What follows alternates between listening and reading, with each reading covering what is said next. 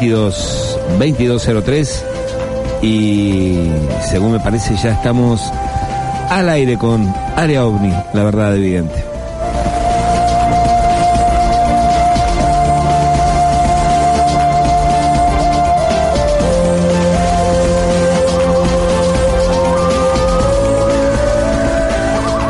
Muy buenas noches queridos amigos, nuevamente este, nuestra cita, nuestra cita con, con la investigación del, del fenómeno OVNI. Y, bueno, y, y, como siempre, eh, el, el, placer de, de, estar, me los, me, los imagino a, todos en un en un gran círculo hablando de, de, este tema. Este, por suerte eh, existen estos medios que nos pueden comunicar. eh, aunque, aunque haya distancias que digan que, estamos tan lejos, no, no. Generalmente estamos mucho más cerca de lo que, de lo que pensamos y, es lo que nos hacen saber nuestros, nuestros amigos por las redes sociales. Eh, de paso hoy, eh, antes de entrar ya en el, tema de los ovnis, te digo que esta noche me acompaña Diego Figueroa, este como, como estas últimas noches y, es un gusto este, su compañía. Eh, para los amigos eh, que nos escuchan desde el exterior, desde, desde España, a los cuales eh, muchos se me han hecho entrañables, muy entrañables. siento mucha gratitud para comparar con ustedes que que nos, que nos acompañan semana a semana y dejan todos esos comentarios tan, pero tan lindos eh, en el muro, y a su vez los de los otros países también. Pero para que vean que, eh, que nunca estuvimos tan lejos, hoy he hecho una pequeña selección de, de temas musicales que, que me han acompañado en mi, en mi adolescencia, música que, que la música, viste, que tiene tiene eso de, de, unir también, ¿eh? el, arte une. Y, y, vamos a compartir y se las dedico eh, a ustedes, queridos hermanos de España, ¿eh? música con, con, la que también me, he criado y me, me he formado, música de España.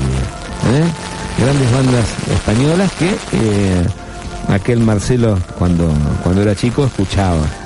Eh, y, y, no hay lugar para tanto, pero si no, también podría nombrar otras que, que, he escuchado y que me gustaban en, en mi adolescencia, como, como era Tequila o Ole Ole con, con aquel fantástico tema Lili Marlene, me acuerdo.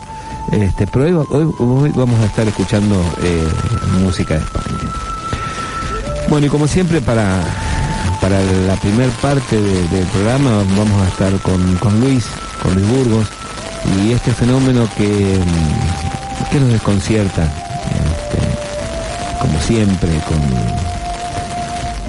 con todas sus cosas, que, con todas sus, sus, sus, formas, pautas de comportamiento que tiene. Eh, vamos a estar hablando de algunas más precisas.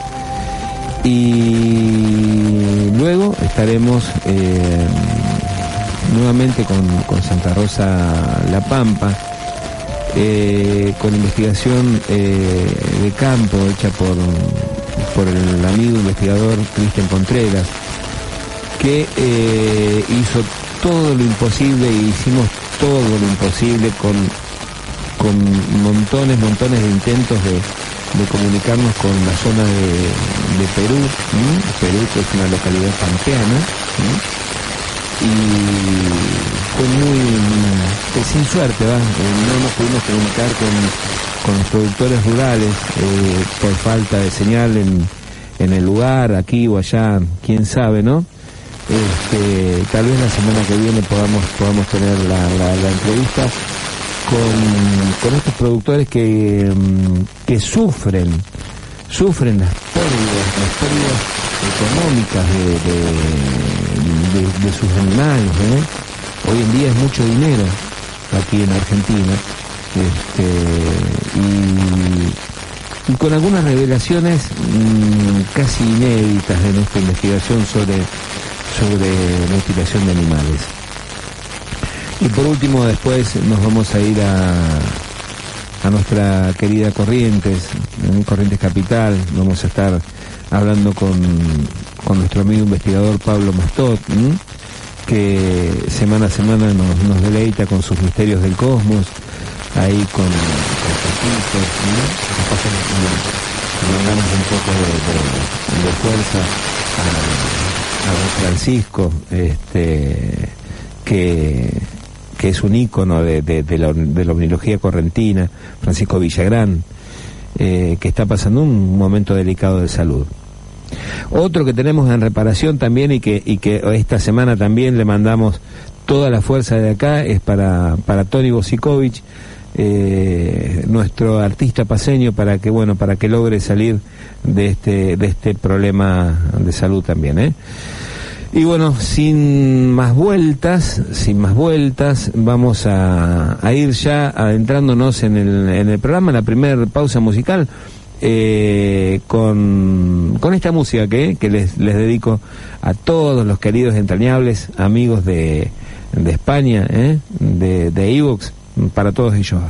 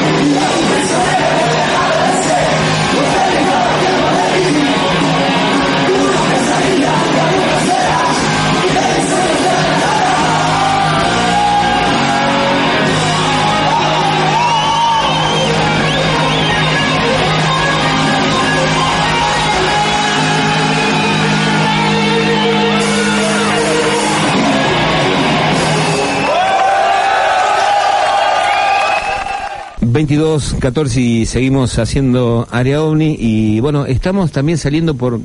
Mira, vamos a agradecer también que estamos saliendo por Canal 2 de Máximo Paz, ¿eh? el canal de, televisión de, de, Máximo Paz, de circuito mm, de cable de Máximo Paz, estamos saliendo por, por ahí también. Este, sin imagen, como un programa de radio, o una pequeña imagen. Este, pero bueno, agradecemos a Iván Figueroa, a mí, a mí, le iba a decir a mi Robin, este, como si uno fuera Batman, eh, a, Iván Figueroa la, gentileza y, a las autoridades del canal que están haciendo posible que nuestro pequeño programa también salga al aire este, por, por Canal 2 de Máximo Paz, que también sale por internet. ¿eh? eh para escucharlo, por, para verlo por internet también es canal 2, www.canal2maximopaz.com, canal 2 con número, canal 2 con número maximopaz.com. O si no, con el link de siempre, www.cadenaregionalradio.com. Y ya estamos en el aire con Luis Burgos. ¿Cómo estás, Luis? Hola, Marcelo, buenas noches. Bien, bien, yo estoy bien acá. ¿Vos? Bien, bien, todo bien. ¿Me escuchas bien? Bien, bárbaro, perfecto. Ahora, ahora, ahora mejor, Luis. Ahora mejor recién. Bueno. Este, hay algunos pequeños inconvenientes, pero ya, ya te escucho bien, Luis. Eh, bueno, eh, feliz cumpleaños, Luis, antes que nada.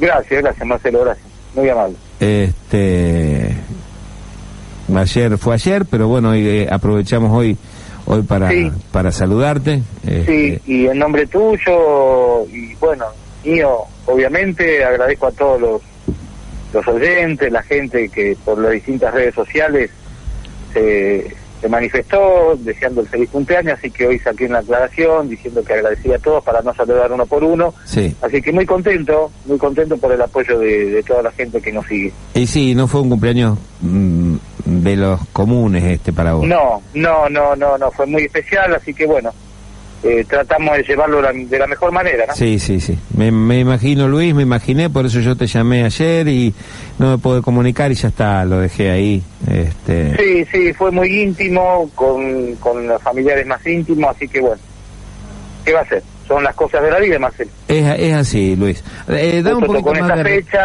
y bueno, se festejará el año que viene o cuando cumpla 70, si llegamos y veremos qué pasa. Claro que vamos a llegar, Luis, claro que vamos a llegar, seguro que vamos a llegar. Bueno, Luisito, hay, tantas novedades, fíjate, mira, eh, acá un, amigo, un amigo de, la vida y, del programa nos cuenta este, que su señora, hace tres años viniendo de Rosario, eh, a la altura de Villa Mugueta, una localidad muy cercana aquí a Máximo Paz, año 2013, este, vio un ser al lado de la ruta, eh, muy esbelto, delgado, alto, que estima de a dos, de a, dos a tres metros. Eh, tipo ocho y media de la noche, mm, lo vio ella y, y, y, otro acompañante que venía junto con ella, que ella venía manejando. Este, el humanoide venía por la banquina, ella lo ve a contraluz de una ambulancia que venía de frentes, eh, entonces ella vio la, la, silueta oscura, eh, ella le llamó mucho la atención los brazos largos caminando, que según dice, para ella venía caminando eh, en, la, en la misma dirección en que ella iba, era era en otoño cuando cuando le pasó esto este, y cuando pasa la ambulancia, eh, la, pone la luz alta y el ser ya, ya no estaba más. ¿eh? Em, curioso el caso, Luis. Sí. Curioso el caso. Muy, muy interesante por lo siguiente. En la, en la última década, en los últimos 10, 12 años, esta tipología, esta morfología humanoide, ya la tenemos presente en 5 o 6 casos, Marcelo. Y es importante porque eh, viene a marcar un poco un islote ahí en medio de la nada, ya que entre la retirada de, los, de los típicos humanoides de la tipología 2 y 3, los rubios, los altos, eh, y ahora con esta invasión de grises por todos lados, aparece esta tipología humanoide como describe la señora en Villa Mugueta, eh, en los últimos 10, 12 años ya va el, creo que va el quinto o el sexto reporte que tenemos de este tipo de, morfología. ¿eh?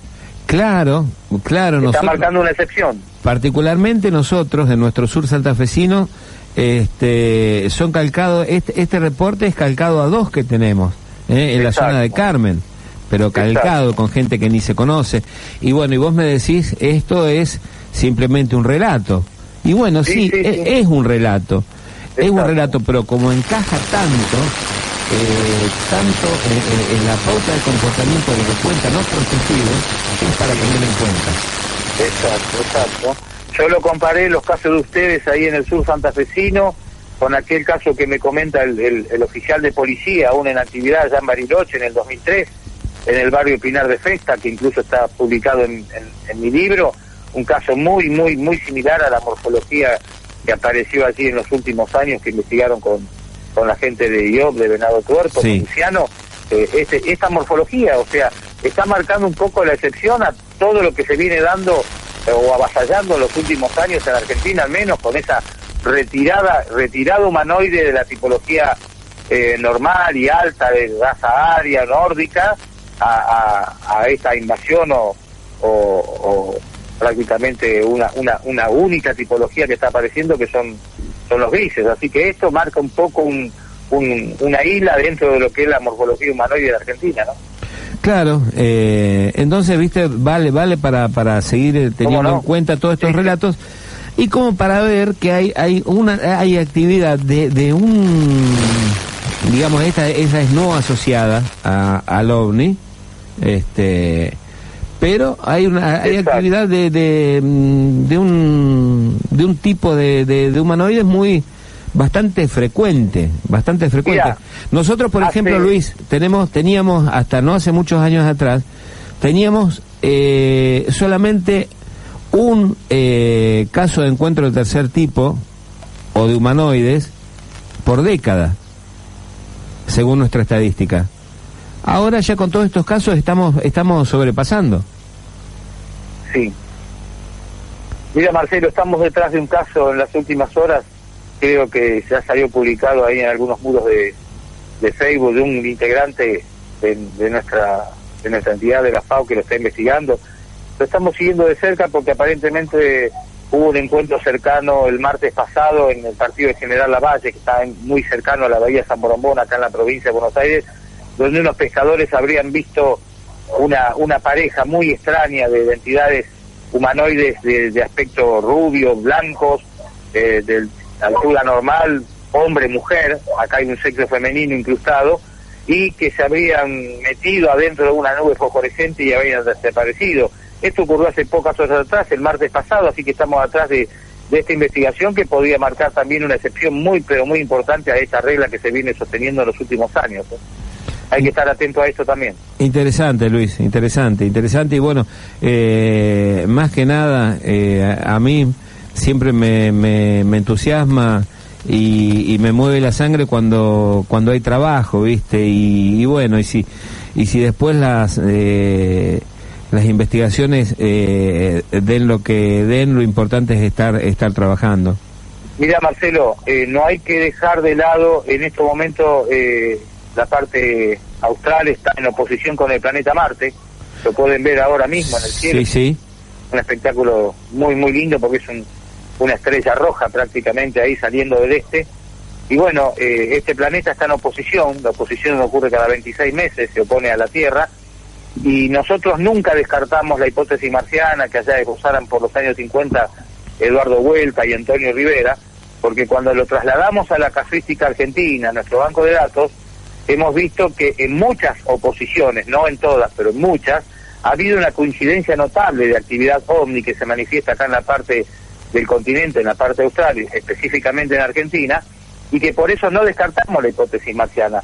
Por allí anda dando vuelta en Internet una nota nuestra, se llama Marte ataca de nuevo, y que habla que cada vez que se opone Marte a la Tierra, hay un incremento de apariciones. Quizás deja de ser ciencia ficción o sensacionalismo de la prensa. No, esto ya es una realidad.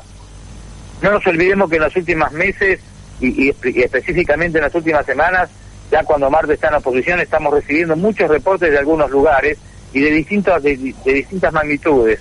El jueves pasado, Marcelo, eh, entre semana, entre programa y programa de Área OVNI, se produjo un espectáculo dantesco, empezaron a sonar los teléfonos, las redes sociales, acá en, en la ciudad de La Plata, todos los miembros de la FAO, de un extraño bólido que surcó el cielo bonaerense y aparentemente cae en alta mar, a la altura de Pinamar y Villa Gesell. Y bueno, los que lo vieron dicen que fue una cosa realmente de una magnitud esplendorosa. Aparentemente, y todo indicaría que fue un bólido meteórico que se desintegra sobre el mar, cuando tembló prácticamente toda la zona del balneario costero de Villa Gesell y Pinamar. Pero lo más importante, Marcelo, que al otro día, el 20 de mayo, se produce otro bólido que tuvo muy poca repercusión en los medios sobre la zona oeste de Buenos Aires, la zona de Ituzaingó, Morón, Urlingan, y que mucha gente vio que ese bólido, en vez de seguir o desaparecer, prácticamente lo, hubieron, lo, lo observando durante 10 minutos, porque muchos testigos hablan que se detuvo, que, se, que quedó quieto, suspendido en el espacio durante 10 minutos. Apa, ni enterado lo. Entonces, exactamente, eh, me estoy enterando porque me está manifestando la gente a través de vía Facebook, vía Twitter y las redes sociales que, ha pasado esto al otro día del famoso bólido de, de la zona costera atlántica. Es decir, eh, bueno, a eso le sumamos muchas mutilaciones que se han ocurrido en los últimos días, en los últimos 15, 20 días. Bueno, hay que estar atento, hay que estar atento porque evidentemente hay, hay una especie de mini recrudecimiento de actividad OVNI en estos últimos 15, 20 días a esta parte, Marcelo.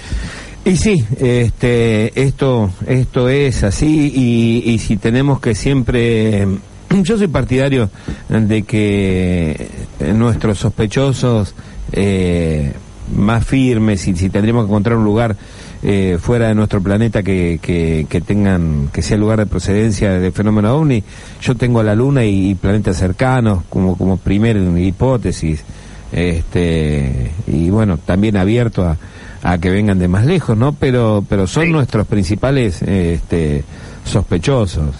Exacto. A mi modo de ver.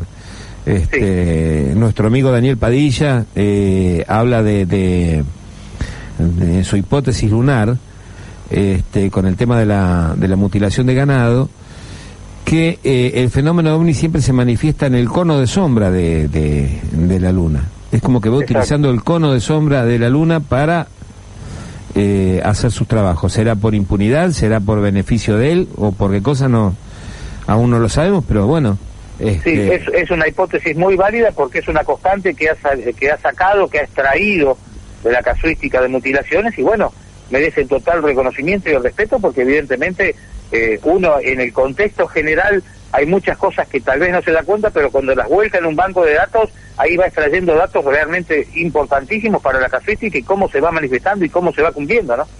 Claro que sí. Bueno, Luis, habíamos dejado algo pendiente la semana pasada. Y vamos a cumplirle como, como siempre, eh, como siempre tratamos de hacer con nuestros amigos, los oyentes.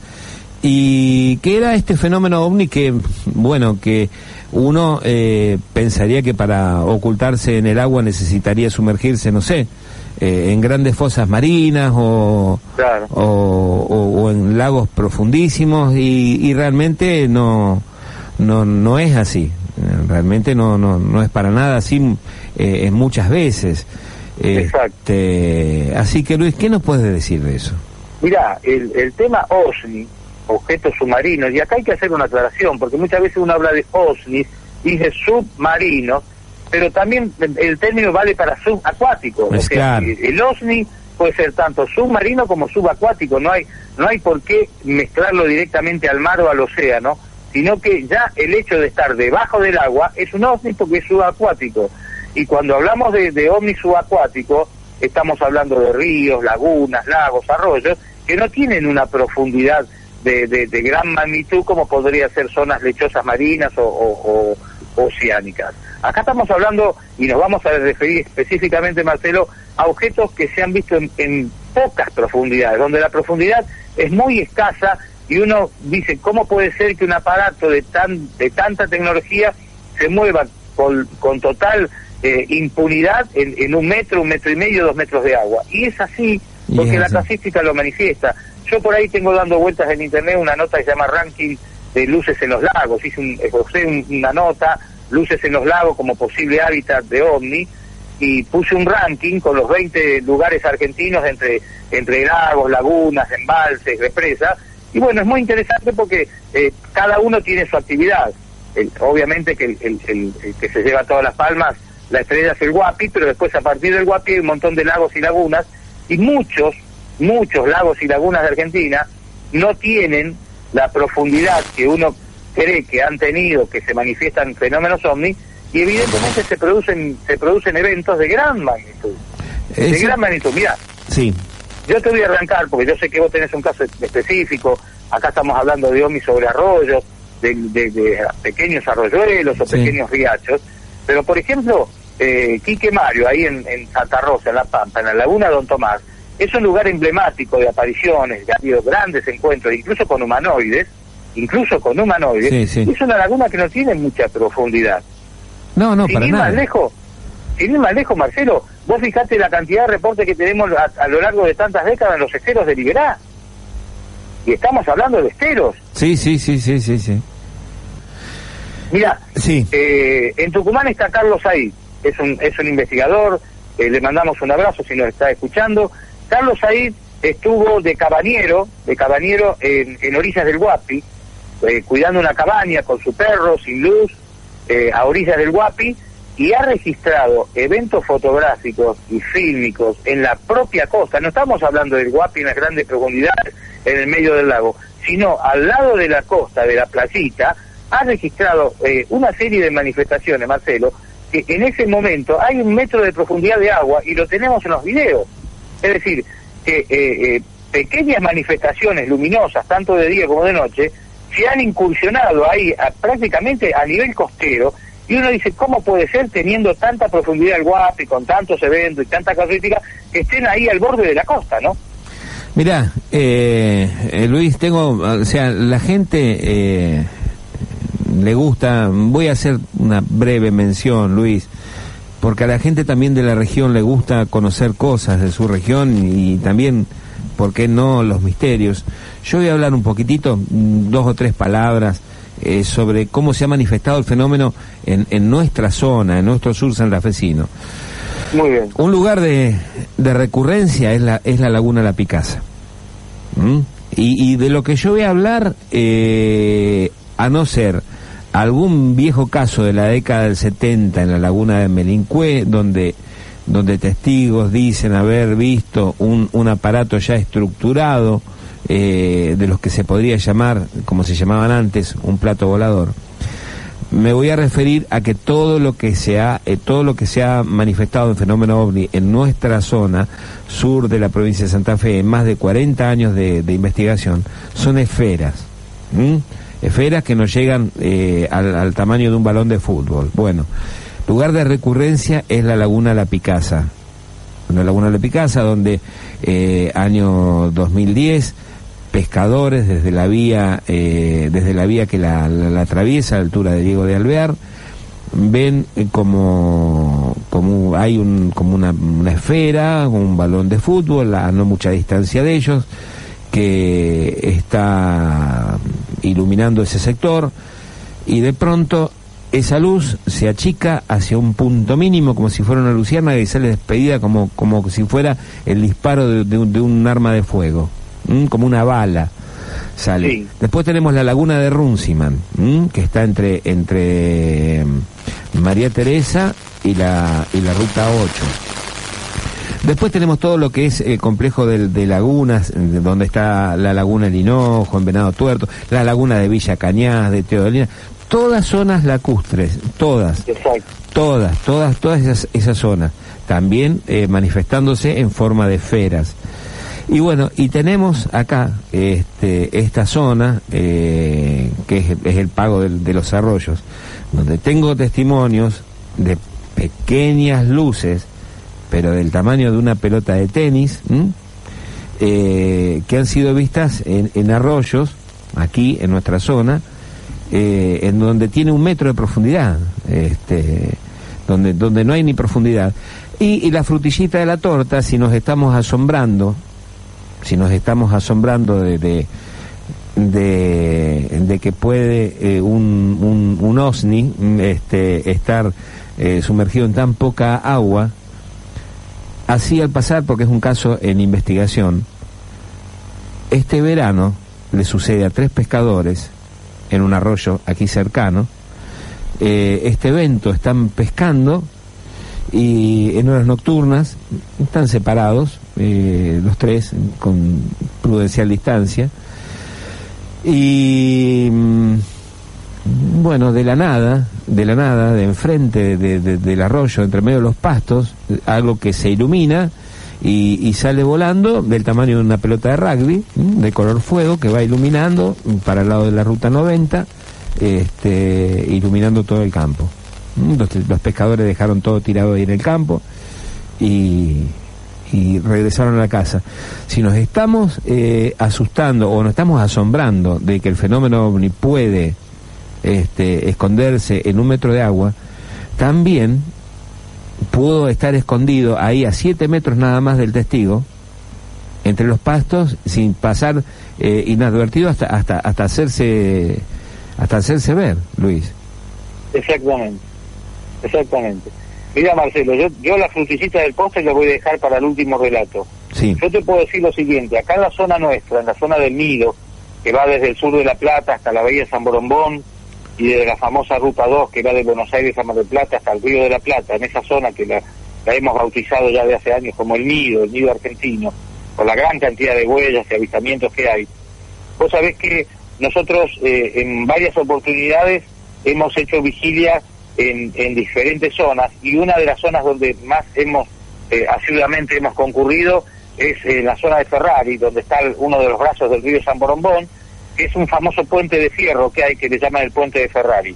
Allí la profundidad, que va gente prácticamente todos los fines de semana a pescar, es muy escasa porque estamos hablando de un metro y medio, no, llega a dos metros salvo que esté eh, eh, el río inundado. Y vos sabés que son innumerables los casos de avistamiento de, luces, de pequeñas esferas, que han vivoreado recorriendo las márgenes del, río o, en los campos, y tenemos casos realmente excepcionales en los últimos 10 o 15 años. Vos sabés que eh, la otra zona que, que vamos nosotros, porque aparentemente ya lo, la hemos descubierto allá por el año 90, 91 y nunca paramos de ir 3, 4, 5 veces al año, es la zona de Punta Piedra que es la zona norte de la bahía San Borombón. La zona sur es Punta Raza, para los oyentes, para que se ubiquen es ampliamente el Tuyú. Bueno, toda esa zona, esa boca que le falta a la provincia de Buenos Aires, ese pedazo que le falta a la provincia de Buenos Aires de tierra, es la bahía San Borombón, la misteriosa bahía San Borombón. Y ahí en Punta Piedra, prácticamente somos habitués, vemos casos realmente excepcionales.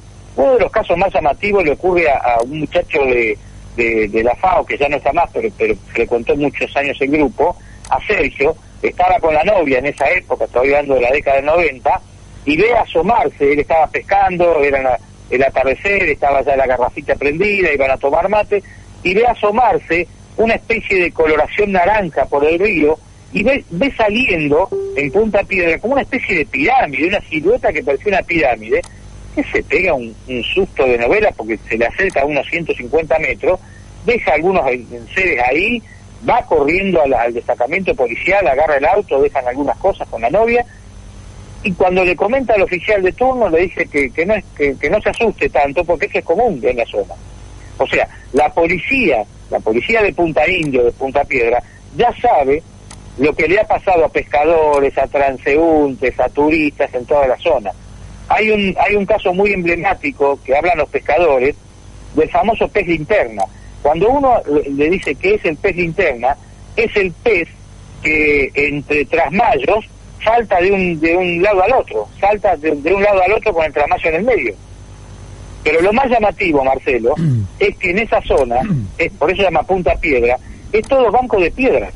Yo te puedo asegurar que cuando baja la marea, vos te vas caminando y te podés adentrar eh, 200, 300 metros río adentro. Ahí no se puede pescar, salvo colocar el trasmayo, no se puede nadar, porque evidentemente son todos bancos de piedra. Y esa profundidad normal, en días normales, alcanza el metro, metro 10, metro 20 de altura. Con creciente puede llegar a, llegar unos 20, 30 centímetros más. Eh, cuando, hay, cuando hay bajante en el río, 200, 300 metros río adentro y lo único que vas a ver son bancos de piedra. Que, que uno se puede adentrar incluso con, con, el agua ya hasta la costa y te llega el agua a la rodilla. Es decir, estamos hablando de una profundidad de 50, 60, 70 centímetros, no más, Marcelo.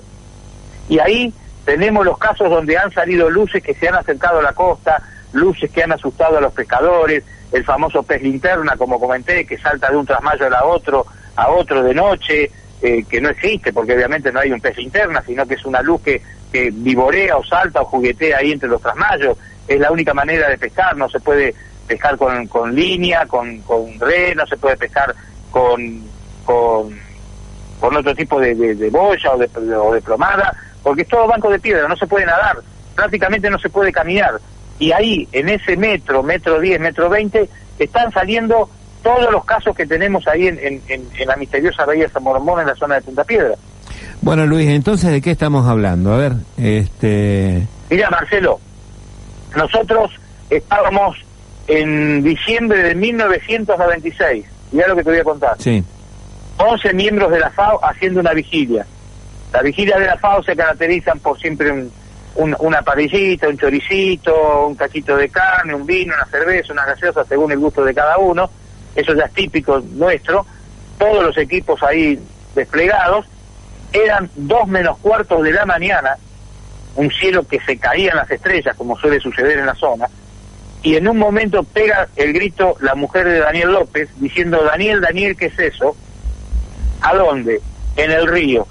Y todos miramos hacia el río, vemos salir una especie de, de, pelotita, para mí era una esferita color verde fluo, un poquito más grande que una pelota de tenis, lentamente, lentamente acercándose a la costa, otros veían como una especie de que le salían alas, bueno, la, imaginación dio para todo, sí. y eso se detiene por varios, por varios minutos allí, cuando nos acercamos, vuelve nuevamente hacia el río, no le importó que estaba soplando un viento demasiado demasiado importante del río hacia la costa, vuelve como si nada lo hubiera, lo hubiera eh, eh, interceptado y se mete nuevamente en el río.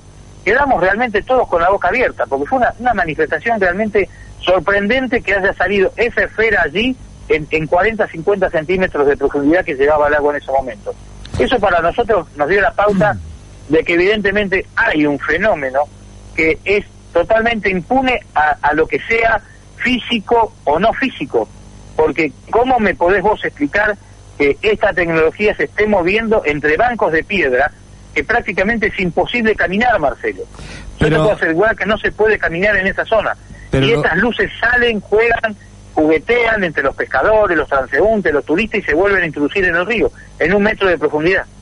Pero el tema, el tema es el siguiente, este ¿Será que lo hacen por, por un, digamos, por, por, eh, por algo propio, por, por intereses propios o que lo hacen eh, para el espectador? Este... Sí, esa es la gran pregunta.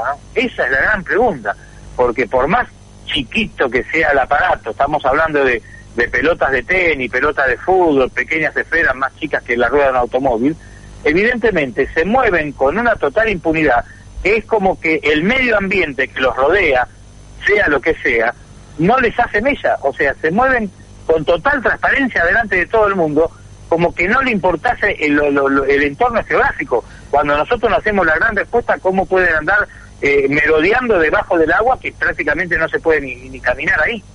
Mira, viste que viste que siempre estuvo muy en boga el tema el tema del mensaje del ovni. Bueno, yo creo que ese es el mensaje del ovni, esa es la forma de, de, o es lo que nos quiere comunicar el ovni. Este, más allá de todo, eh, lo que muestra con, con, con, todas sus cosas y lo que lo que te está mostrando ahí es mira lo que puedo hacer. Exactamente, este, exactamente, Marcelo. Vos lo has dicho. El, el fenómeno te hace dudar y te hace pensar. Claro, más que nada. ¿Me explico? Más que nada El fenómeno te hace largar todas las hipótesis posibles. Vos no te podés quedar con una sola verdad ni una sola realidad. Te hace, es tan absurdo ante la vista y la psicología humana que te hace dudar y te hace pensar. Pero claro que y eso es lo más grandioso. Eso es lo más grandioso que tiene que tiene este este fenómeno, ¿viste? Es fascinante. Eh, yo pienso te que cuento, te cuento, Marcelo, el último caso, porque yo sé que tenés otros invitados. Esta era la frutillita del postre. Dale. Década del 90. Hago una nota hace pocos años atrás, en, tantas notas que hicimos en América TV, acá en Buenos Aires, y se me acerca el Gaucho Hernández, un periodista muy conocido de, América TV. Sí. Incluso Jorge Encina lo debe conocer, eh, seguramente porque trabaja en el mismo medio. Un saludo para bueno, Jorge. El Gaucho me dice, mira, yo esto no creo mucho. Yo estaba haciendo una nota con Gisela Marciota en ese momento. Me dice, mira, Luis, yo en esto no creo mucho, pero ¿querés saber realmente lo que le pasó a mi hermano? Toma el teléfono, habla de parte mía, comunicate y él te va a decir lo que le pasó. Bueno, me da el teléfono, al otro día lo llamo al hermano del Gaucho Hernández, me atiende amablemente y me cuenta lo que le pasó a principios de los 90. El tipo estaba en la laguna de Chascomú, una zona muy pero muy importante para nosotros porque a lo largo de tantas décadas han ocurrido casos muy importantes de esa laguna. Sí. Vos sabés que eh, la laguna no tiene una profundidad muy grande. Eh, muchos hablan de 30 metros, otros dicen que no, más de 10 metros no hay, hay que ir al medio. Bueno, igual, entre 10, 20, 30 metros no es una gran profundidad como para decir, bueno, eh, estamos hablando del lago Guapi, de otras lagunas más importantes en Argentina. Estaban pescando, se corta la, luz de la costanera, empiezan a caminar para donde tenían el lugar de la base, y en determinado momento, en el medio de la laguna, en un silencio sepulcral, sale una luz que se empieza a elevar y cuando, cuando sale de la laguna en, posición oblicua, posición diagonal, para ellos, tal cual palabra del hermano del gaucho, es un micro, es un micro con ventanillas. Se empieza a elevar, a elevar, a elevar en forma oblicua y se aleja a gran velocidad en las alturas de Chascomú. No lo podían creer, me dio los nombres, los apellidos de los testigos que estaban con él, me dijo, vayan a ver a fulana de tal que estaba en, el almacén, la proveeduría de entonces a esa hora, eran las 11 de la noche. Un caso realmente espectacular de una persona, de un testigo confiable, de una persona que prácticamente me lo da eh, de, boca en boca, no lo hicieron conocer hace 20 años, nunca se conocía ese caso, y realmente estamos hablando de una laguna que, más allá de todo lo emblemático que tiene, de un, de un eh, objeto de gran porte, porque estamos hablando, él lo calcula de un micro de 20 metros de, de entre 15 y 20 metros de diámetro, que sale del medio de la laguna, donde uno puede estar pescando ahí tranquilamente con un botecito sacando pejerrey. Es decir, lo impune, lo impune que queda uno delante de semejante manifestación, ¿no? La verdad que eh, yo me acuerdo, me acuerdo de, de, de, alguna vez eh, eh, en una en uno de los últimos congresos de, de, de FAES en Rosario cuando cuando se discutía el tema el tema de de que se digamos se intime al Estado argentino porque porque nuestra Constitución eh, el, Estado dice que nos, nos tiene que defender este, y, y realmente este nosotros estamos indefensos ante todas estas cosas y y todas estas violaciones de, de, nuestro espacio aéreo, de, de, de, esto tan furtivo que es el fenómeno ovni. Exactamente. Este, exactamente.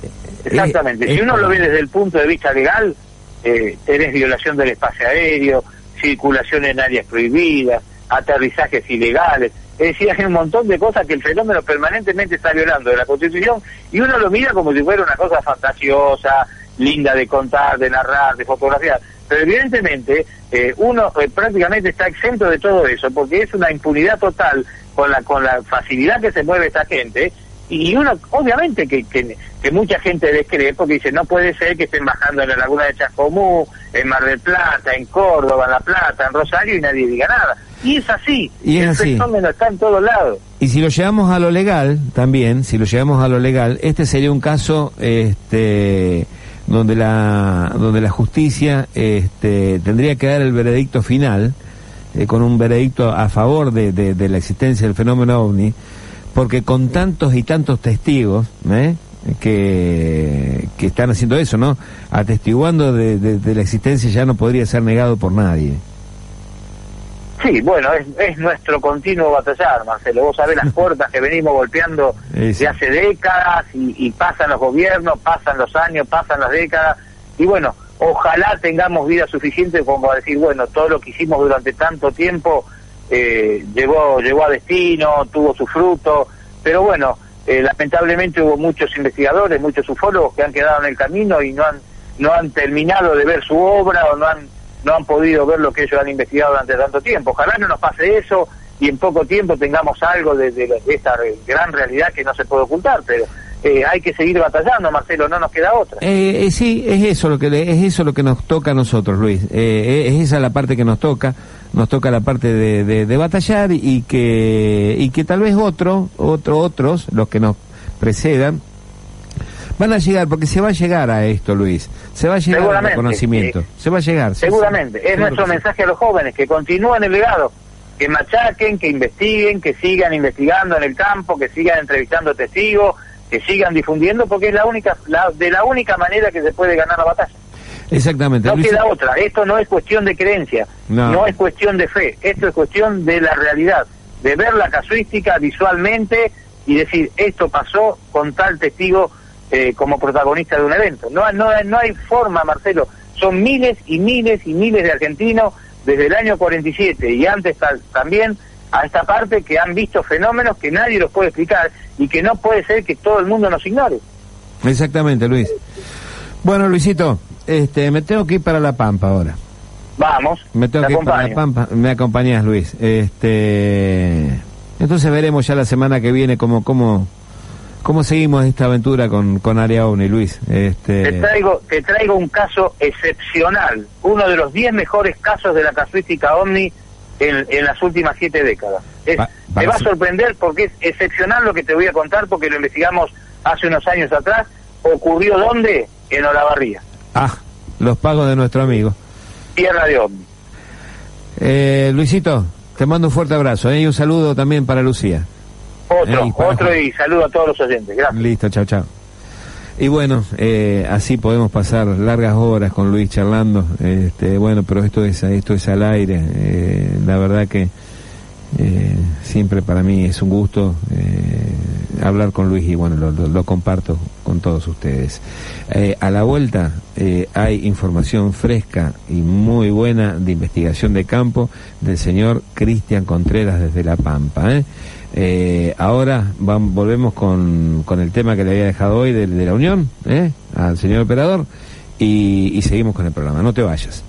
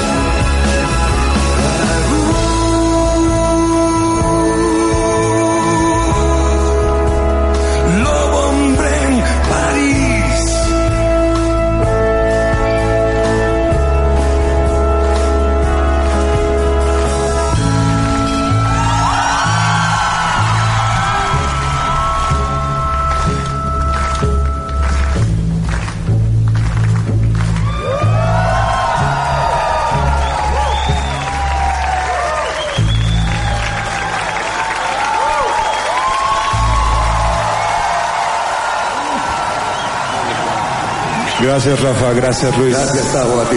Chingonería.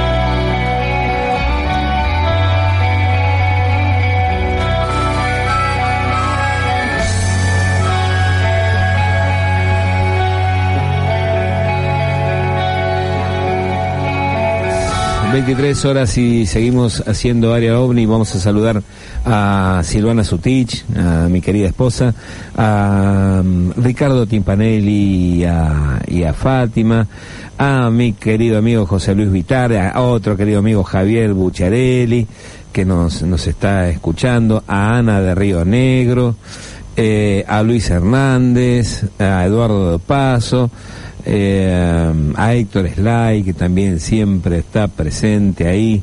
Este, y bueno, después vamos a seguir con, los saludos porque ya estamos en comunicación con un querido amigo. ¿eh? Vamos a hacer un, un, debut aquí.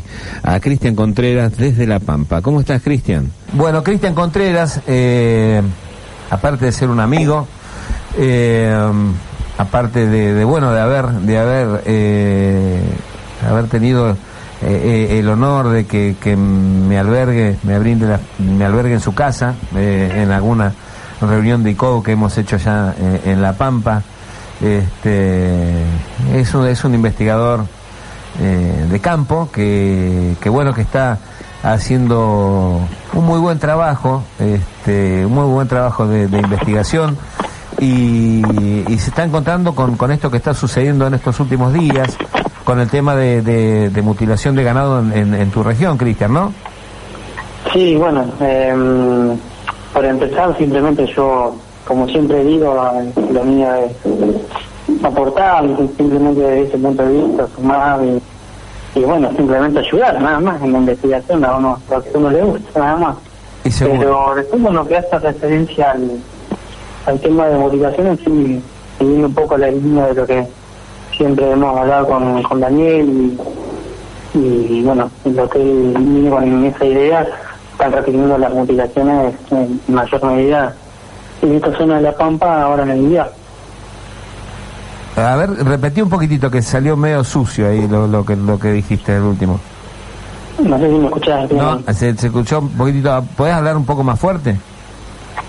Hola. Sí, sí, ahí está, ahí está, está un poquito más. Hola. Sí que te decía que sí, se están repitiendo ahora en, la temporada de invierno en mayor proporción este, las mutilaciones de ganado en toda lo que es la zona norte y vendría a ser en la zona sur sureste, de, suroeste de, de, acá de la provincia, de La Pampa. ¿Y con qué te has encontrado, Cristian? Mira, como por ahí no sabrás o estarás lo que es la zona norte está afectada mucho con el tema de las inundaciones y con lo que me he encontrado fue un, caso de Alta Italia que se ha reiterado. Eh, de hecho, he hablado con, con el peón, con la persona que ha encontrado los animales muertos y él lo que me argumenta que ya es la tercera o cuarta vez que le pasa en, en 10 años. eso es lo que más le llamó la atención también. A ver, a ver, Cristian, eh, si, si mm, vamos uniendo, uniendo cabos en todo esto, la, la gran oleada fue 2001-2002 por allá. Sí. Y nunca, nunca más dejó de, de, suceder, pero no con la intensidad que, que, con que se daban los casos. Y justamente eh, fueron años de grandes inundaciones por allá. Sí. Este fenómeno del niño pleno, como, como está sucediendo ahora. Este, no sé, pero es un emergente que sale de, de, la casuística y que tal vez se pueda tener en cuenta. Sí, sí, sí, tal cual. Mira, lo que él me, como dato llamativo, quizás lo que él me relató al momento de charlar, charlar por teléfono fue que él no entiende por qué siempre es su campo, por qué siempre son sus, eh, sus animales, siendo que él averiguó razón y mutilaciones en esa zona cercanas a lo donde está él, que está en Arte Italia, eh, no le han sucedido. Entonces, bueno, él llega al planteo, ¿por qué a mí? ¿Por qué siempre a mí? Claro. Y lo que él le llama atención también es, una, de los animales que atacan, que son todos los que son la raza Pampa, que siempre le he encontrado lo que son mutilaciones de raza Pampa, y lo otro es la posición en que quedan los animales. Ajá. En, la posición sería direccional del sol, este-oeste, en esta posición. Eso como dato llamativo y distintivo que él me comentó, que le llamó mucho la atención. ¿Qué faltantes de órganos le, le, suceden a los animales? ¿Cómo? Te escuché mal ahí, perdón. ¿Qué, faltantes de órganos tienen los animales? Mira, lo que él me dijo que, de hecho yo subí fotos a Facebook y también la he compartido acá con el grupo de ustedes, eh, desde lo que son las, em, los órganos de genitales, eh, todo lo que son la visual, todo lo que es eh, las paletas, las partes de las paletas donde van todo lo que son intestino grueso, me, me, comentó. Eh, después algo de mm, también la parte facial, una parte de los labios. Ajá. Eso, eso fue, por ejemplo, el día 13 de mayo, un viernes. Eh, él también charlando me dijo que ha ido a veterinario y que todos los veterinarios de la zona le dicen que es una bacteria o que es el famosito eh, ratón hocicudo, ¿viste? Y me dice, mira, yo yo seré un peón de campo, seré un ignorante, pero discúlpame, pero esto no lo hace una bacteria, me dice, por los cortes, por la perfección, porque no queda sangre, porque la carne no se pudre durante no sé cuánto tiempo, lo, ni, ni los pájaros se la quieren comer, ni los perros, me dice. Entonces, yo sé que esto no, no sé qué es, pero me dice, esto no lo puede hacer una bacteria. Me...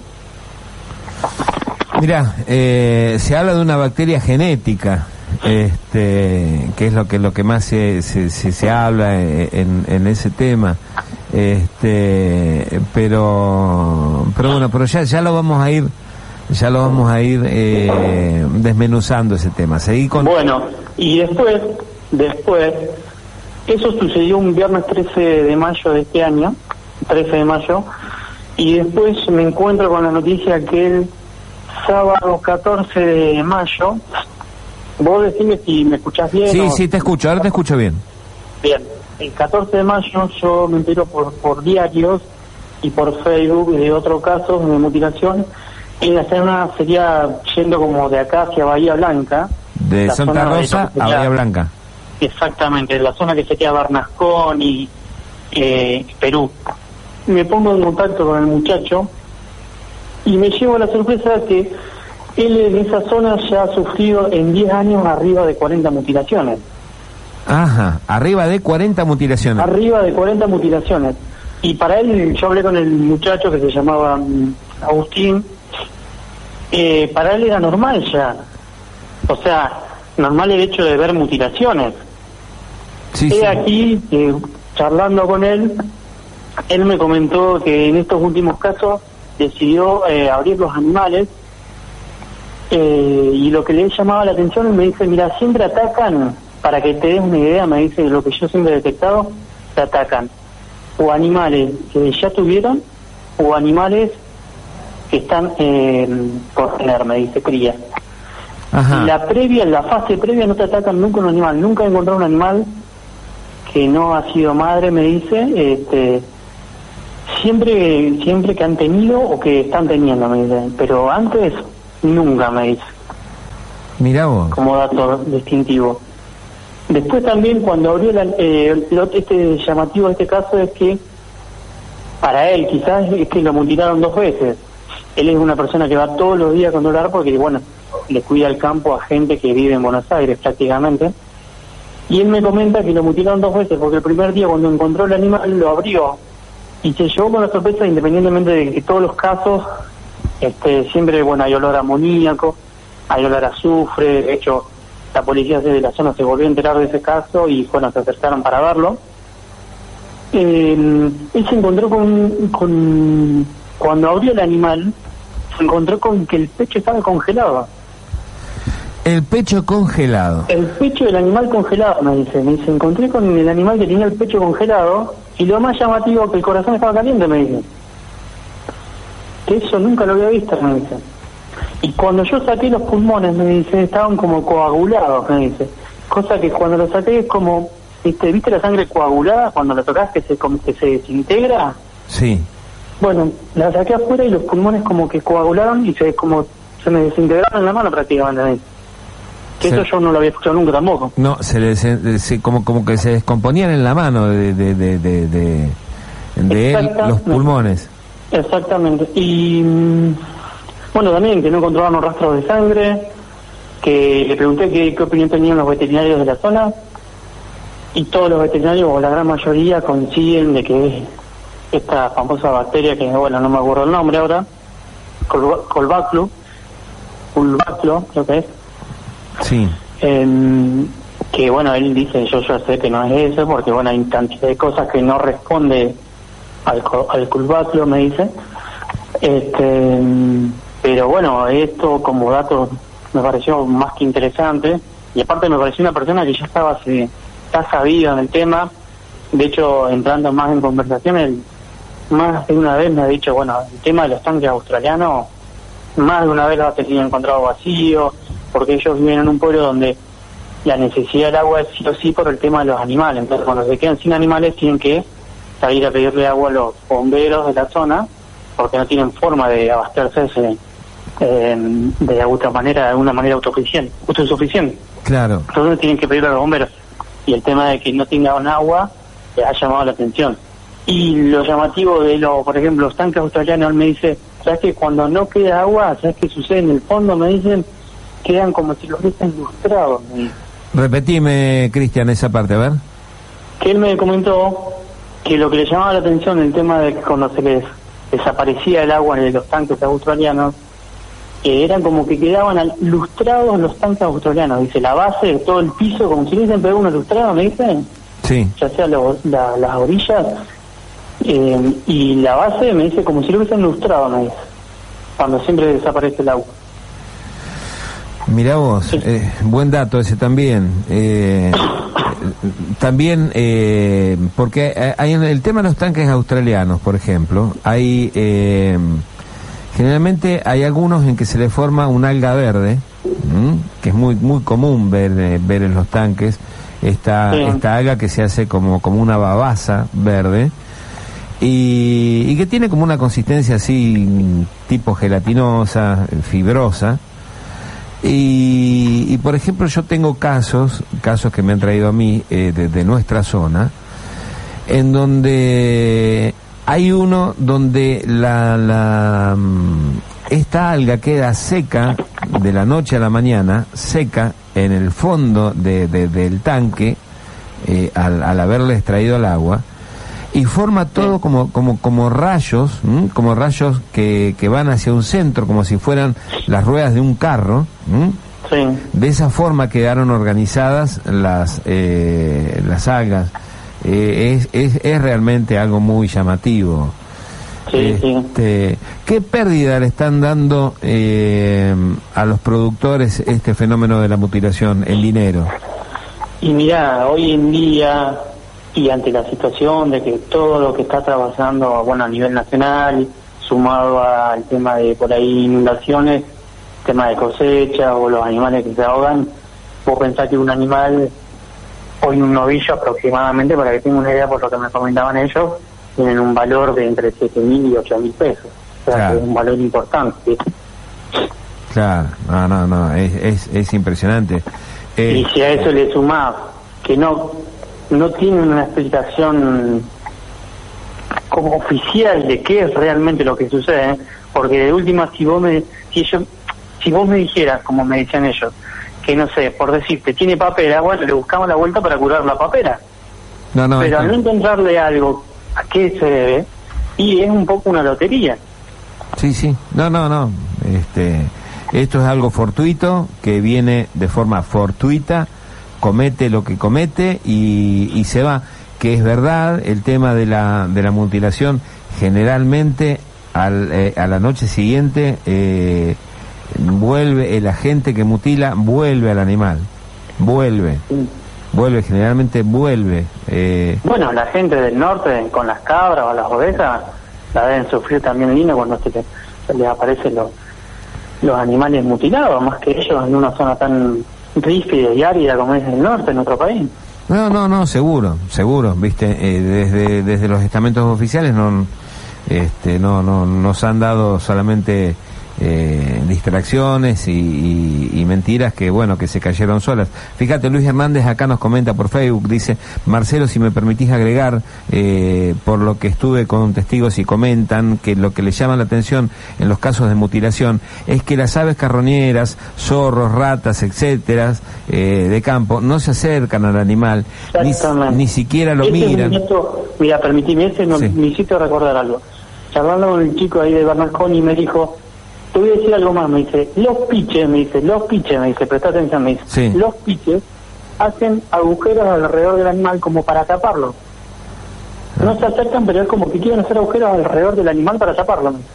Mira vos, estamos hablando del pichi para, para la gente que no que no, no sabe lo que es y los amigos que nos escuchan de afuera, es un armadillo, es un, un animalito. Sí, o peludo en algunas. También le llaman peludo y, vamos a aclarar un poquitito más el nombre Pichi, que, qué significa Pichi, porque es un nombre muy de nuestra tierra, el nombre Pichi. Exactamente. El nombre Pichi eh, es un vocablo eh, mapuche y, y, Pichi quiere decir chico, si mal no me equivoco. Exactamente. bueno, yo soy originario de Neuquén, así que y ahí ah. traigo mi, mi acentuación. Y bueno, ¿y, ¿y qué quiere decir Pichi? Hola. Sí, te escucho. ¿Y qué quiere decir Pichi? ¿Está bien? No, no, te digo que yo traigo la palabra Pichi ya incorporada del sur, pero... Pichi es chico, Pichi quiere decir chico. Este, y, el Pichi se le dice a un armadillo que es más chico que el peludo, que es un animal más grande.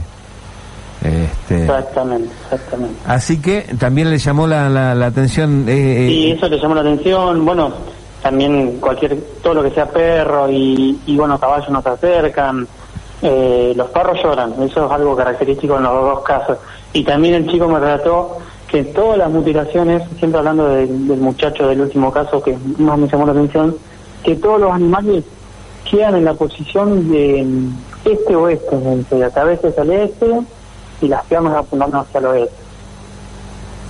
Eso también yo no, yo, yo no recuerdo haberlo leído por ahí, puede ser que sí, pero es como que están en esa posición del sol donde nace el sol hacia donde se esconde el sol, este o este. Claro.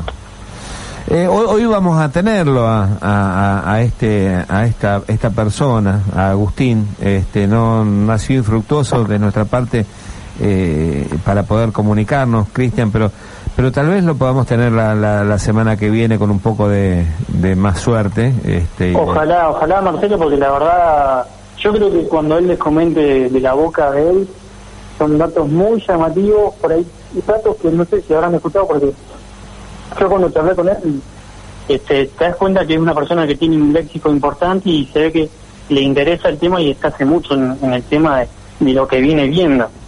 Y no es alguien improvisado en lo que hace. Me parece que ha adquirido experiencia en 10 años viendo más arriba más de 40 mutilaciones, un número importante. Así que a, mí lo que me llama la atención es el tema de que está como congelado por fuera. Este... Sí, es lo que me dijo, congelado el pecho, me dice.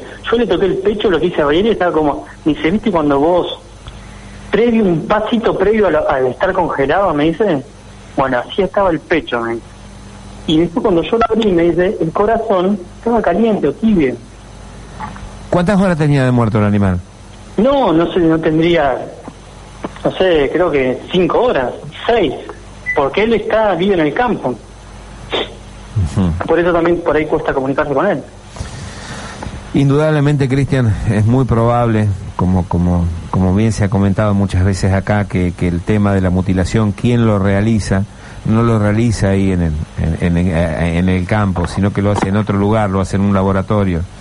Este, es también llamativo eh, el el olor este que como amoníaco me dijiste o, azufre. Yo le agregaría también a un formolado, este, como un olor a formol fuerte, eso lo hemos podido comprobar en nuestras él, Él también me comentó, bueno, que al abrirlo lo hizo en, las próximas mutilaciones, que a él ya le habían comentado que lleve un, medidor de, de, radioactividad, que no sabía que existían esos instrumentos, me dijo que le iba a llevar. Y además me dijo que él, al abrirlo el animal, eh, lo hizo sin guantes, sin ninguna protección. Y el olor en los dedos me dice que le costó sacárselo. Se lo lavó con jabón, con la bandina. Dice, hubo un dedo que el olor no me salía, me dicen. Impresionante. Eh, mirá, eh, lo he comentado muchas veces acá. Este, o sea, e, e, el olor es muy penetrante, muy, muy, muy penetrante.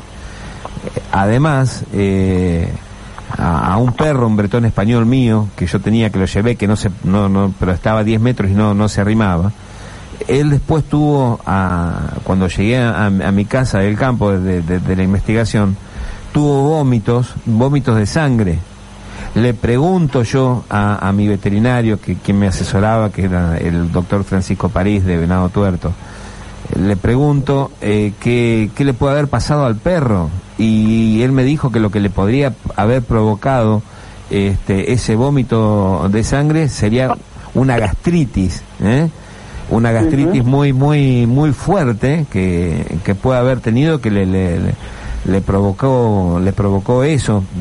Debido a qué agente bueno no, no lo sabemos realmente este pero bueno. es así todo esto todo este tema de, la mutilación de, de ganado Cristian.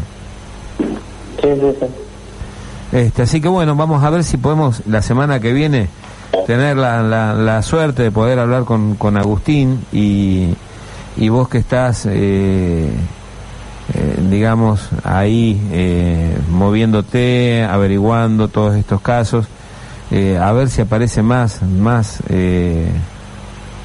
más casos de, de este tipo que, que seguramente eh, están sucediendo, están sucediendo y, es para prestarle muchísima atención.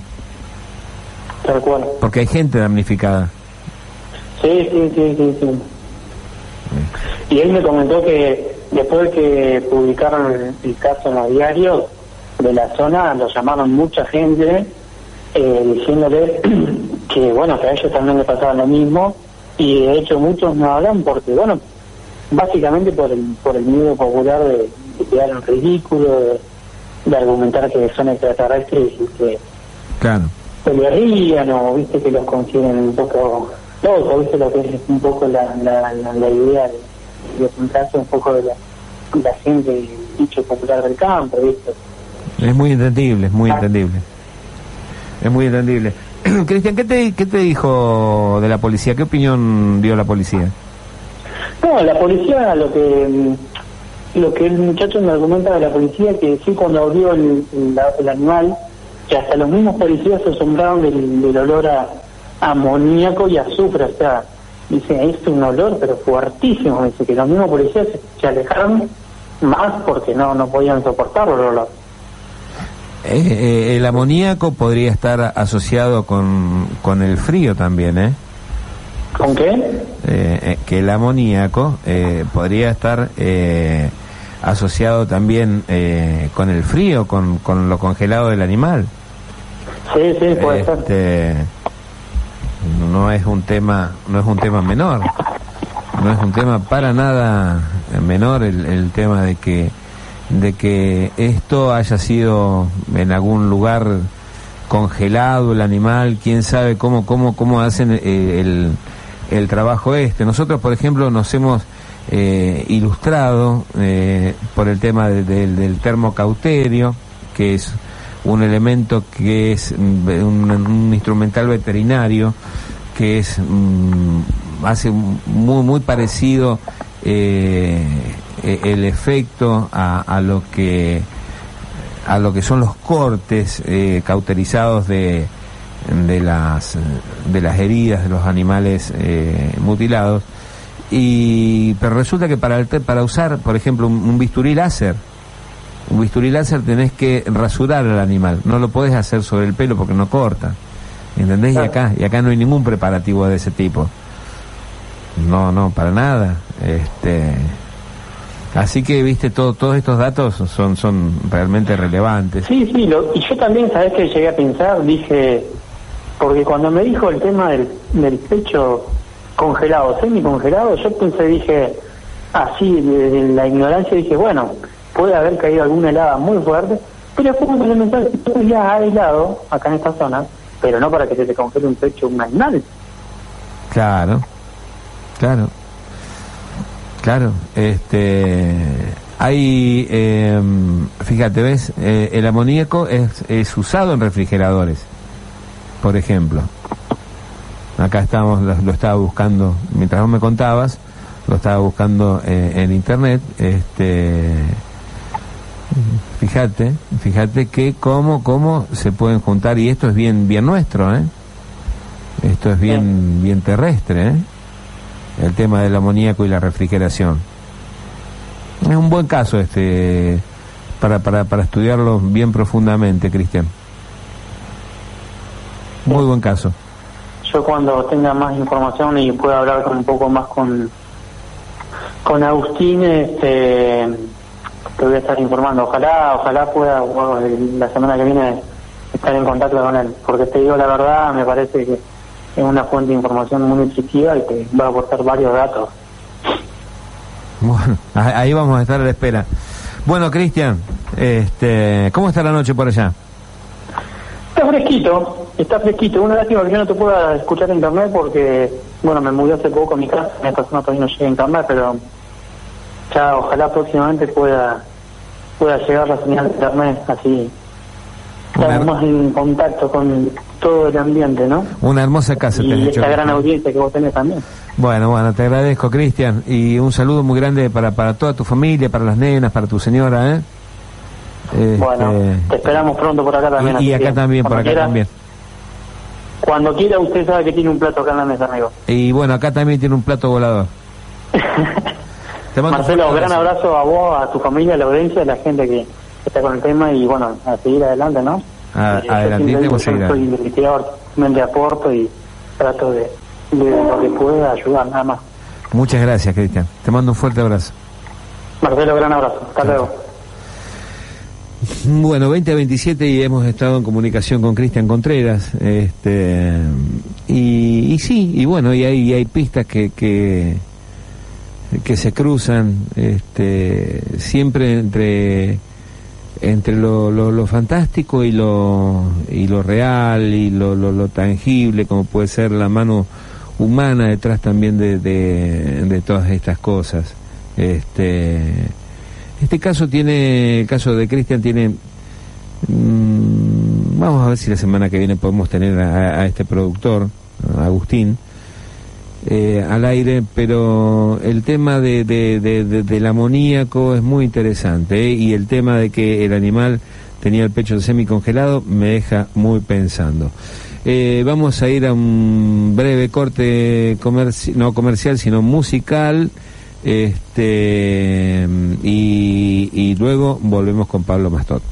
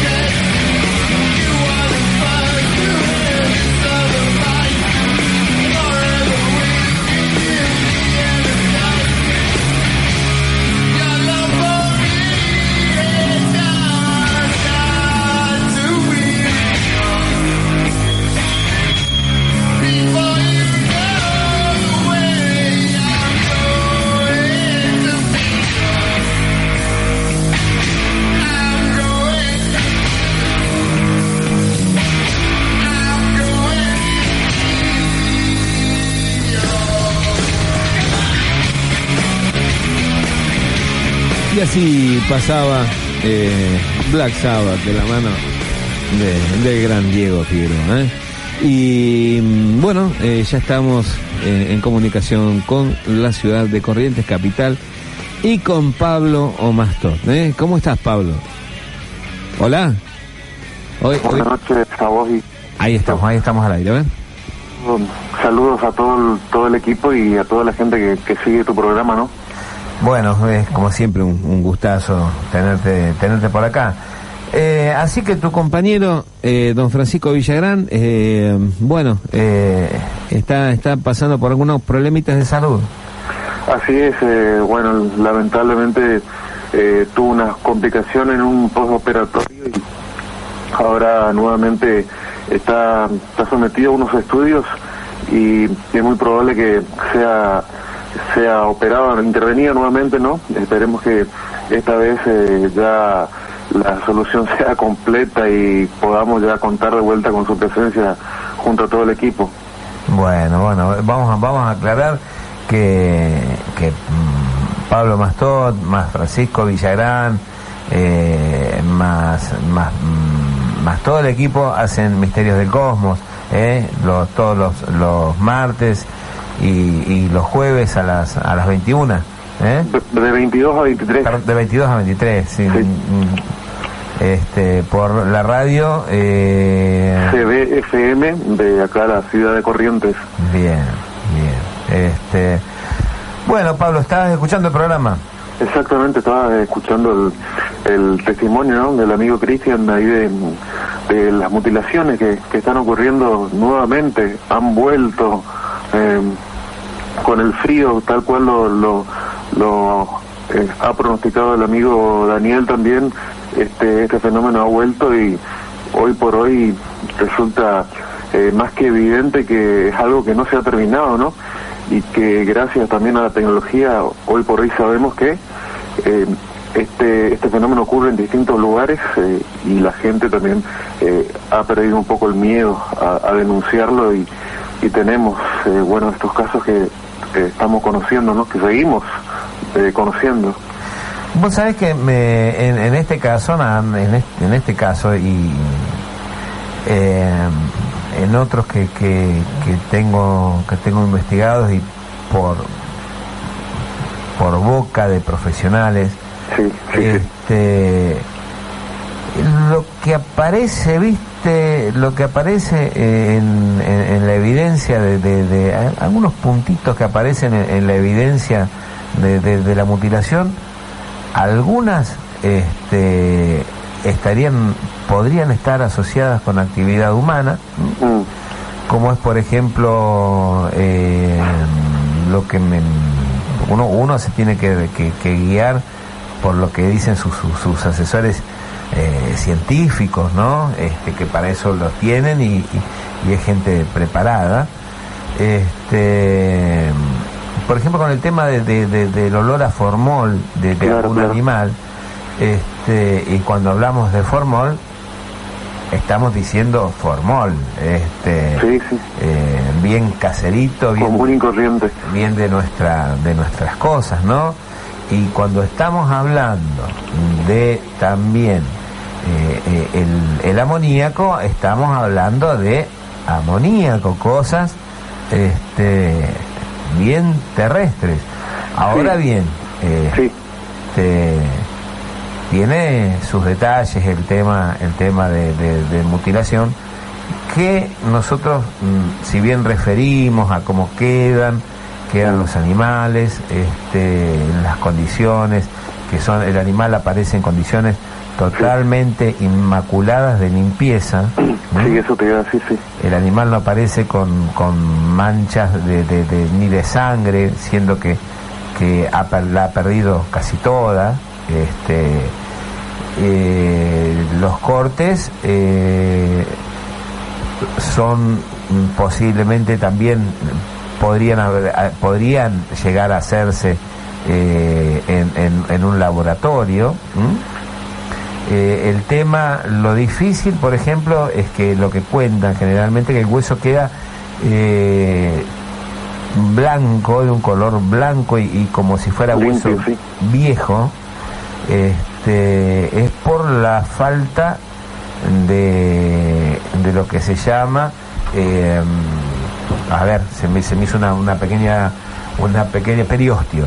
La membrana, sí, Claro, que le falta la membrana que lo recubre, que es el periostio. Que eso, según los veterinarios, no se puede quitar eh, así en crudo si no fuera raspándolo con fuerza con un cuchillo y quedaría el hueso todo rayado y así mismo no quedaría eh, seco como es que, que, que, se, que se encuentra eh, el hueso. Sí, una, una, una manera de de, de, explicarlo sería eh, para la gente que, que, por ahí no tiene el, eh, la posibilidad de, figurarse, ¿no? De la diferencia entre el hueso cuando está brillante y cuando está opaco, un color mate, esa vendría a ser la, la, diferencia, un hueso, de, como decimos, seco también.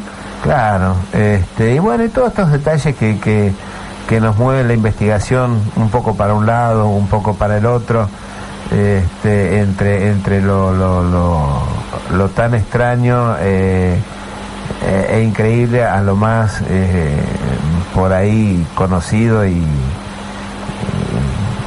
que bueno, que tenemos que, que, seguir investigando. No, no nos olvidemos, Pablo, que, que estamos buscando a oscuras, como si estuviéramos buscando a oscuras con una linterna eh, en un amplio lugar a quién es el culpable de todas estas cosas, Pablo. Aún, aún así, Marcelo, eh, dentro de lo que bien comentás, que eh, según lo que nosotros podemos apreciar cuando llegamos al lugar donde ocurren los hechos, y te digo cuando llegamos, más allá de cualquier cuestión que nos recuerde la naturaleza humana, una de las muchas coincidencias que tienen estos casos es la poca transitabilidad o la casi imposibilidad de llegar al lugar donde se encuentran los animales. Ese es el lugar, ese es el, una de las cosas que todavía me sigue sacando de, cualquier eh, intento o ensayo de teoría, ¿no? Muchas veces los animales son encontrados días después porque eh, el lugar no es transitado o es prácticamente imposible llegar al lugar en algún tipo de vehículo. Si no fuera por... También, si no fuera por aire. Exacto. Si no fuera por aire. Este, eh, tiene, tiene, tiene todos esos condimentos, ¿viste? Eh, eh, en tu zona, como la zona de, de, La Pampa, tiene algunas características muy interesantes, como por ejemplo en, estos casos de, que, del 2002, 2001, 2002, donde había grandes inundaciones y como hay zonas con muchas depresiones y médanos de, de tierra y arena, este, quedaban en, islotes perdidos los animales. Claro, claro, sí, sí. Y cuando llegaban en carros eh, este, hasta lugares tirados por caballos porque no podían llegar, eh, se encontraban con que allá, perdido en la nada, había un animal mutilado. ¿Quién lo mutiló ahí? Claro. ¿Quién llegó hasta ahí? O sea, yo descarto, o sea, cuando, cuando uno, uno hace una investigación, eh, yo no descarto la mano humana, mm. no la descarto en, en absoluto pero tampoco descarto todo lo demás.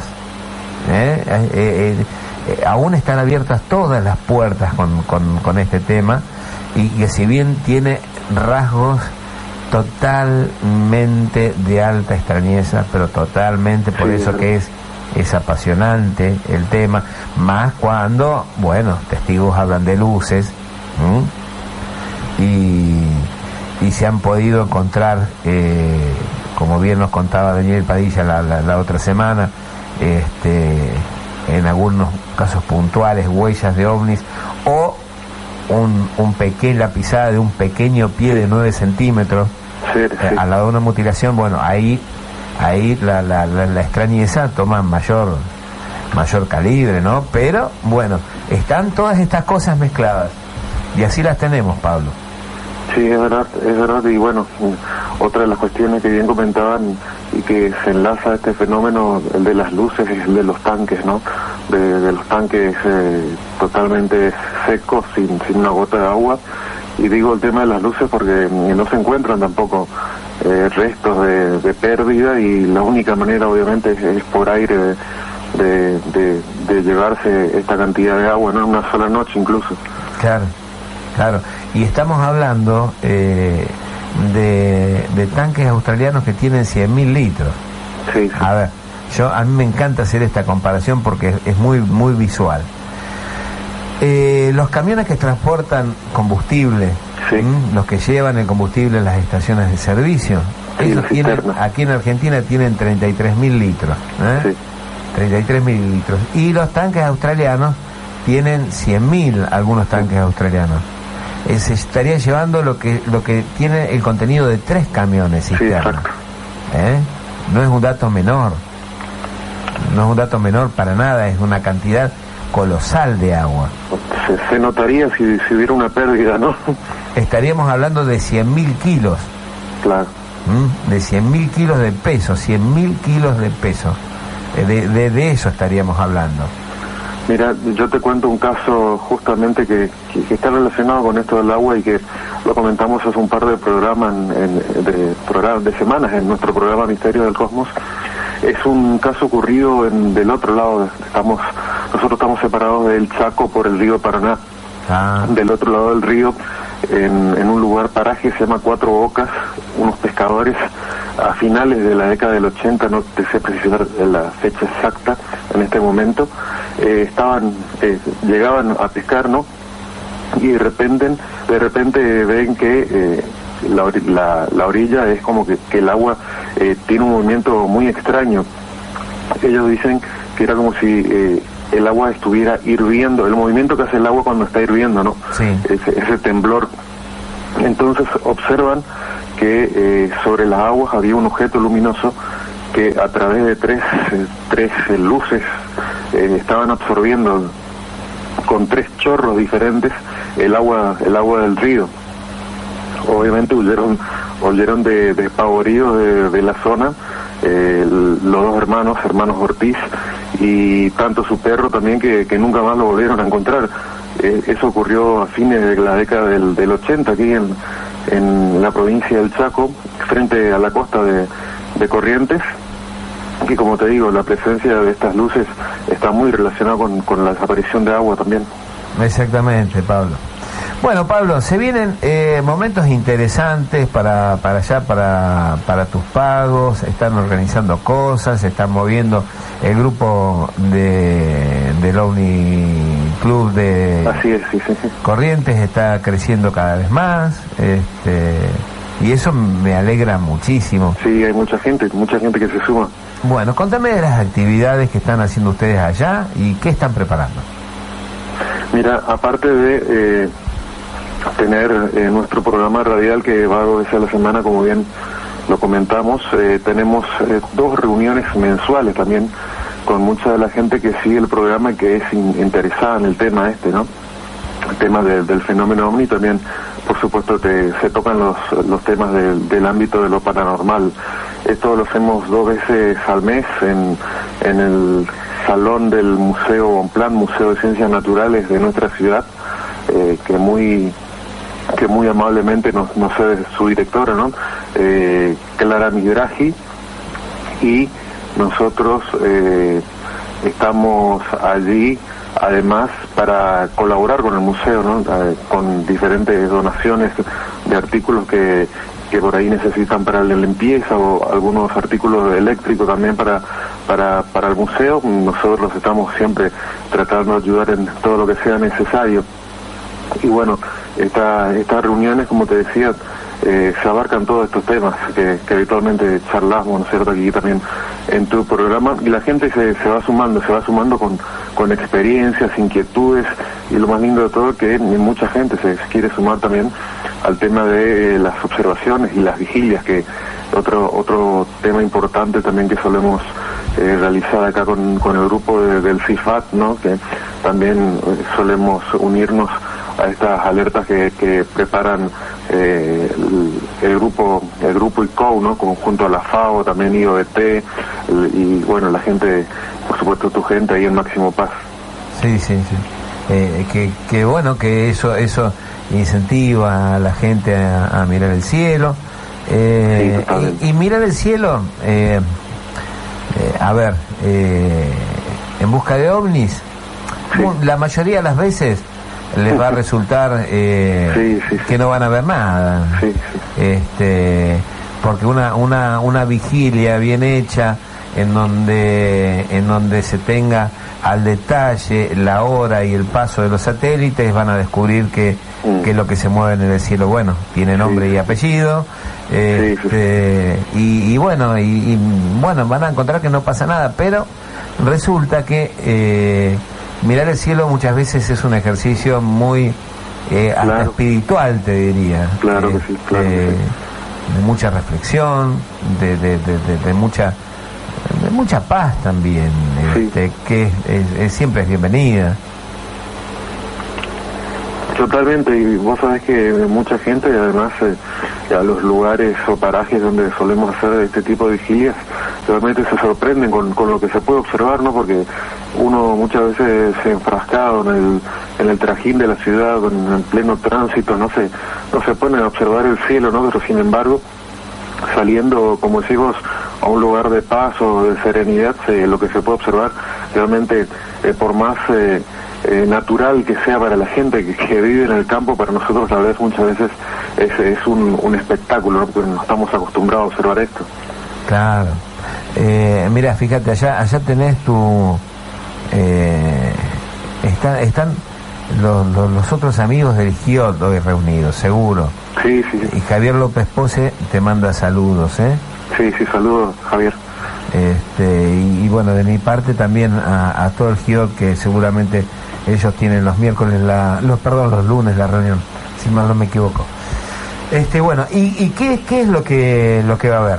Eh, Nosotros, bueno, eh, junto a, otro amigo también de que hace años está eh, siguiendo la temática OVNI y por supuesto los programas de Francisco Villarán que desde la década del 70 hace programas del fenómeno OVNI aquí en Corrientes, em, ha tenido la posibilidad de conseguir un salón auditorio de aproximadamente capacidad de 200 personas, así que para el 18 de junio ya prácticamente un mes lo que no queda, estaremos eh, realizando una, conferencia, una charla eh, en, conmemoración de lo que es también el Día de la Investigación OVNI. Recordemos que para el 24 de junio eh, se, se, recuerda ¿no?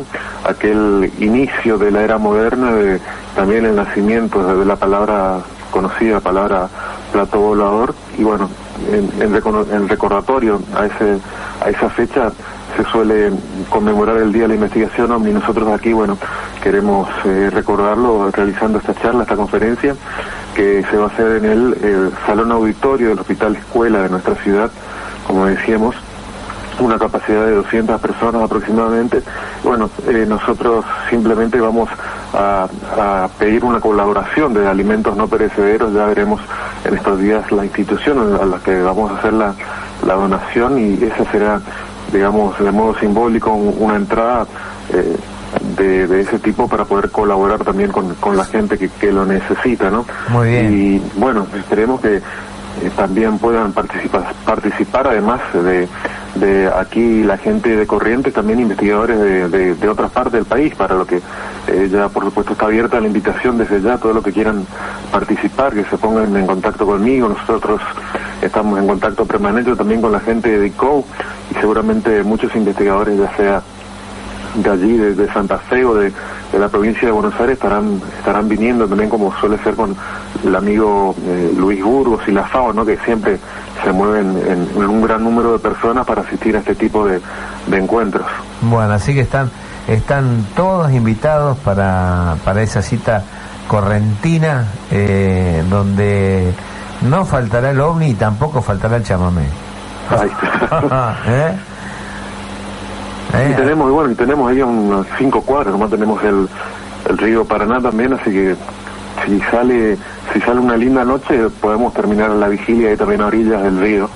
Bueno, bueno, bueno, qué lindo. Mira, yo lo, lo único que, que, pido es que, que para ese entonces don Francisco ya esté eh, rehabilitado y, y en todas sus funciones como, como corresponde así podemos compartir con él también este este este encuentro. ¿eh? Por supuesto que sí, que, que sea el que sea el maestro de ceremonias para ese día, porque así así lo, lo, deseamos, porque es, por supuesto, un, un prócer aquí nuestro del, de la investigación del fenómeno ovni. Pero claro que sí, claro que sí.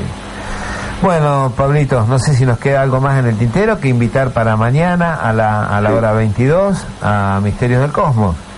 Así es, eh, de 22 a 23, por supuesto, con todo lo que tiene que ver con la actualidad de la exploración del espacio, ¿no? Y esto que nos apasiona, que es el fenómeno ovni, que hoy por hoy están, están siendo, digamos, dándose a conocer muchos casos eh, en todo el mundo, pero en nuestro país, por supuesto, que nunca faltan los reportes y, bueno, nosotros tratamos de darle prioridad a eso, ¿no? Los reportes, eh, ya sean nuevos o también haciendo un poco de historia con algunos casos que muchas veces eh, la gente al escucharlos realmente se sorprenden porque muchos no conocían que había, había no existían casos de, tan, de tal magnitud en nuestro país. Y cuando no hay nuevos, no hay nuevos. Sí. Cuando no hay casos nuevos, no hay casos nuevos, ¿qué le va a hacer? Este, claro. Nos dedicamos a estudiar los casos antiguos, ¿eh? Porque o a difundir, a difundir también, no, no, no, no hay necesidad de tener un protagonismo todo el tiempo, ¿no? De, estar ah. eh, ya sea exponiéndose con, con alguna imagen o video o reclamando la participación en televisión, ¿no? Muchas veces eh, la investigación de campo eh, realmente es eso, estar detrás del fenómeno sin necesidad de o sin sin estar pendiente de, de de tener protagonismo, ¿no? Simplemente ir a los lugares donde el fenómeno ocurre para seguir eh, con, avanzando en el estudio. ¿Viste? ¿Qué pasa? Sí, sí, seguro, seguro, claro que es así. Este, bueno, eh, siempre el fenómeno ovni eh, fue víctima un poco de, de, esas cadencias humanas y, siempre fue utilizado y, y por eso mucha gente se ríe del fenómeno porque realmente lo que se difunde no es no es para nada creíble, es fantasioso y para peor es mentira. Bueno, y después este, tenés el, otro, la otra parte, que es obviamente la gente que, que busca un provecho económico de esto, ya sea eh, desde la parte política, vinculándose a la política, o, ah, también. o, montando, digamos, su, su pequeño, pequeña, su pequeña atracción eh, omnilógica para, para poder eh, conseguir, ¿no? este, como decíamos, protagonismo, ya sea rédito económico. Ay, Pablo, ¿cómo contarle a la gente, cómo contarle a la gente así tan suelto, tan suelto de cuerpo, y contarles a, la gente que uno ha recorrido cierto camino y que, bueno, que Córdoba tiene lugares muy lindos, este, el Uritorco es un cerro majestuoso, porque vos lo ves ahí donde está y es imponente, se destaca entre todos los demás. Pero no, pobre Uritorco no, eh, digamos, produce eventos ovnis más que más que otro lugar recóndido de, de, de, La Pampa, de Corrientes, de Santa Fe o de Córdoba, que Victoria Entre Ríos es, es un lugar hermosísimo, con un montón de verdes, este, un, un, paisaje lleno de, de, pequeñas cuchillas que, que, también en primavera toma muchísimos distintos distintas tonalidades de verde pero que desgraciadamente no eh, produce más casos de más casos ovni que, que los que puede producir cualquier otro lugar del país. Y que el fenómeno ovni no lo tiene eh, nadie es dueño del fenómeno ovni y que bueno, que oh, estamos acá para intentar contarte eh, desde lo que sabemos hasta hasta todo lo que no sabemos desde del tema sin que se nos caiga un anillo, este, para nada. Fíjate, ya que estás nombrando diferentes lugares y hoy más temprano también lo mencionaste, ¿no? Un lugar que eh, realmente debo reconocer que no nos hemos tomado el tiempo para, para realizar el trabajo es eh, los esteros de Liberano, un lugar ah, donde continuamente estamos recibiendo eh, digamos, testimonio de gente que a través de los años nos eh, vuelve a mencionar, ahí se ven cosas, o sea, hay avistajes, se observan y bueno, eh, muchas veces se nos, se nos, eh, se nos va postergando la posibilidad, recordemos que es un lugar bastante inaccesible en, algunas temporadas del año y bueno, también nosotros muchas veces eh, por problemas laborales o, de estudio también muchas veces no podemos hacernos el tiempo para, para pasarnos un fin de semana, que sería lo, ideal, un fin de semana para poder recorrer y, recabar la información también. Bueno, pero vos fíjate que eh, eh, el, tema de los, de los esteros de Liberar son impresionantes extensiones de, de, de, esteros, vida salvaje. Eh, eh, muy poca o, nula eh, población humana. Este, es un lugar muy apto, muy apto para, para, para muchas veces para la impunidad que busca el, fenómeno OVNI, donde él tranquilamente puede hacer de las suyas sin que nadie se entere. Y, tuve la suerte de estar dentro de los esteros de Liberar. Sí, sí. Este, recuerdos imborrables, este, la verdad que sí. Sí, bueno, un lugar muy muy hermoso lugar y por supuesto uno, llega ahí y se olvida de todo, ¿no? Porque lo que hay para ver ahí no, no se ve eh, habitualmente. Claro. Pablito, son 23.59, tengo Llegamos. que el aire. Este, te agradezco como siempre. Eh, sí, no. Este, la atención. Eh, un abrazo y vamos, vamos, bueno, vamos a estar hablando también en, Misterios del Cosmos en, en, un par de semanas seguramente. Dale te, vamos a estar llamando. Dale que sí, dale que sí, con mucho gusto, como siempre. Te mando un fuerte abrazo para vos y para todos tus compañeros de allá de Corriente. Bueno, muchas gracias a vos, Marcelo, como siempre, por el espacio y eh, un abrazo para todos, también tu gente allí en Máximo Paz. Chao, chao, chao, Pablo. Chao, chao. Y bueno, queridos amigos, este, como siempre, el agradecimiento a todos, este, y, bueno, eh, quedan cosas quedan cosas del programa que, uno después la, seguirá pensando en la semana o esta noche cuando, cuando se va a dormir. Pero más allá de todo, eh, el, centro de, la historia eh, es el hombre, es, perdón, es, es, uno mismo. Es lo que le sucede a, a uno mismo. Y, y detenerse en uno este, y abrirse hacia, hacia nuevas posibilidades es, es también lo que te hace crecer. Yo te agradezco como siempre la, la, compañía y bueno, te invito para el próximo lunes a las 22 a compartir otro programa más de Área OVNI, la verdad evidente. Hasta entonces.